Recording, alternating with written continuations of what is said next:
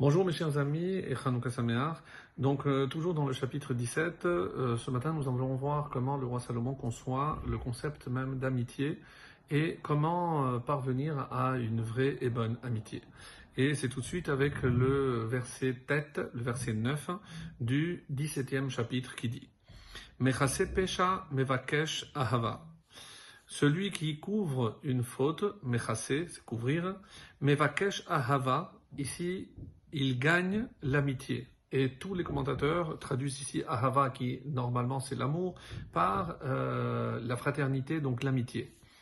Veshone Bedavar Mafrid Alour. Mais celui qui redit, puisque Shone c'est répété, celui qui redit une parole, Mafrid Alouf, éloigne les amis, et on traduira Alouf, même si c'est au singulier, par les amis. Alors, qu'est-ce qu'est le sens premier de ce texte?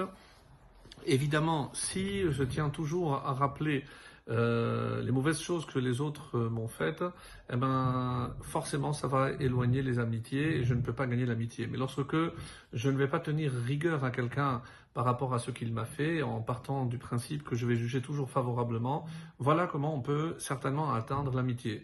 Mais euh, Rachi ici euh, nous dira quelque chose d'assez intéressant. En, effet, il, disait, il dira ici pourquoi Alouf, le, traduit nous par ami, mais c'est aussi dans le sens de chef. Il dit c'est Aloufo shel Olam, c'est le maître du monde. Pourquoi? Parce que dans le verset tu aimeras ton prochain comme toi-même, Ani Hachem, je suis l'Éternel. Lorsque il y a cet euh, amour euh, entre les hommes, alors Hachem est présent. Et c'est pour ça que sinon, Mafrid Alouf, il éloigne il sépare et Hachem ne reste pas entre deux personnes qui euh, ne sont pas reliées par cette amitié. Et c'est pour ça que, Shalom, donc à ce moment-là, c'est Dieu qui s'éloigne.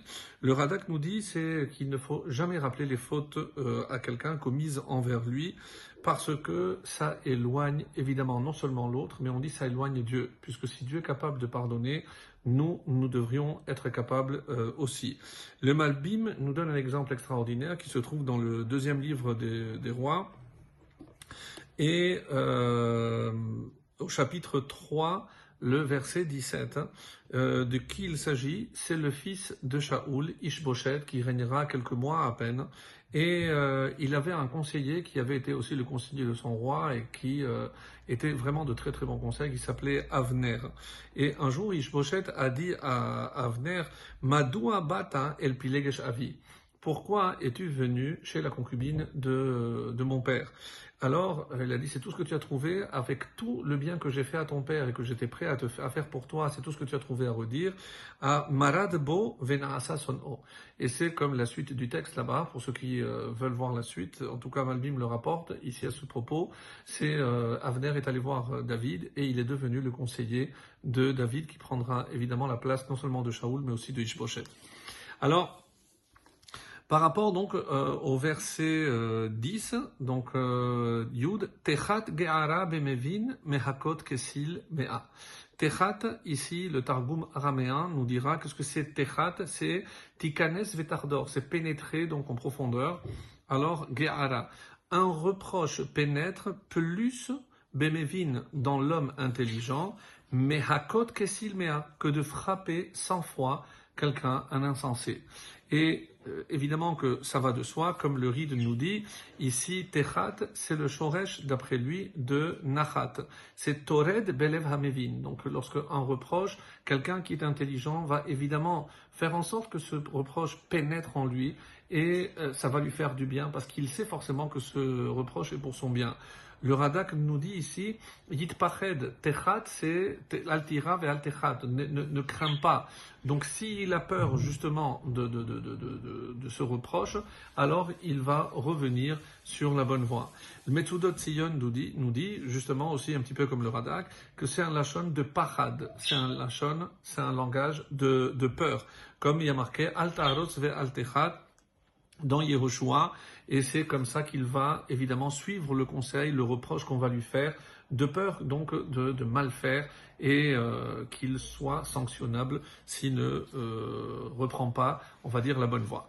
Et on rajoute le Yud Aleph, le 11, Achmeri Yevakesh Ra Umalach Arzari Yeshullah Bo. Armeri, Le méchant ne cherche Meri que rébellion. Arzari.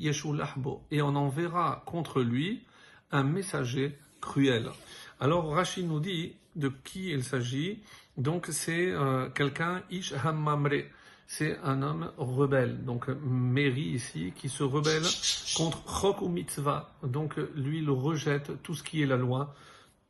Et forcément, donc il ne cherchera qu'à faire du mal. Yevakesh ra, il cherchera que à faire du mal. Parce que forcément, on s'éloigne de la bonne voie. Et ensuite, le Radak, par exemple, rajoute Mida keneged mida, yekabel tefilato sarato. Donc, toi, tu as, tu t'es révolté contre moi, dit Hachem. Alors, le moment où toi, tu viendras pour demander euh, une fila, pour me demander quelque chose, eh ben moi aussi je vais faire mida keneged mida, et certainement je ne vais pas t'écouter.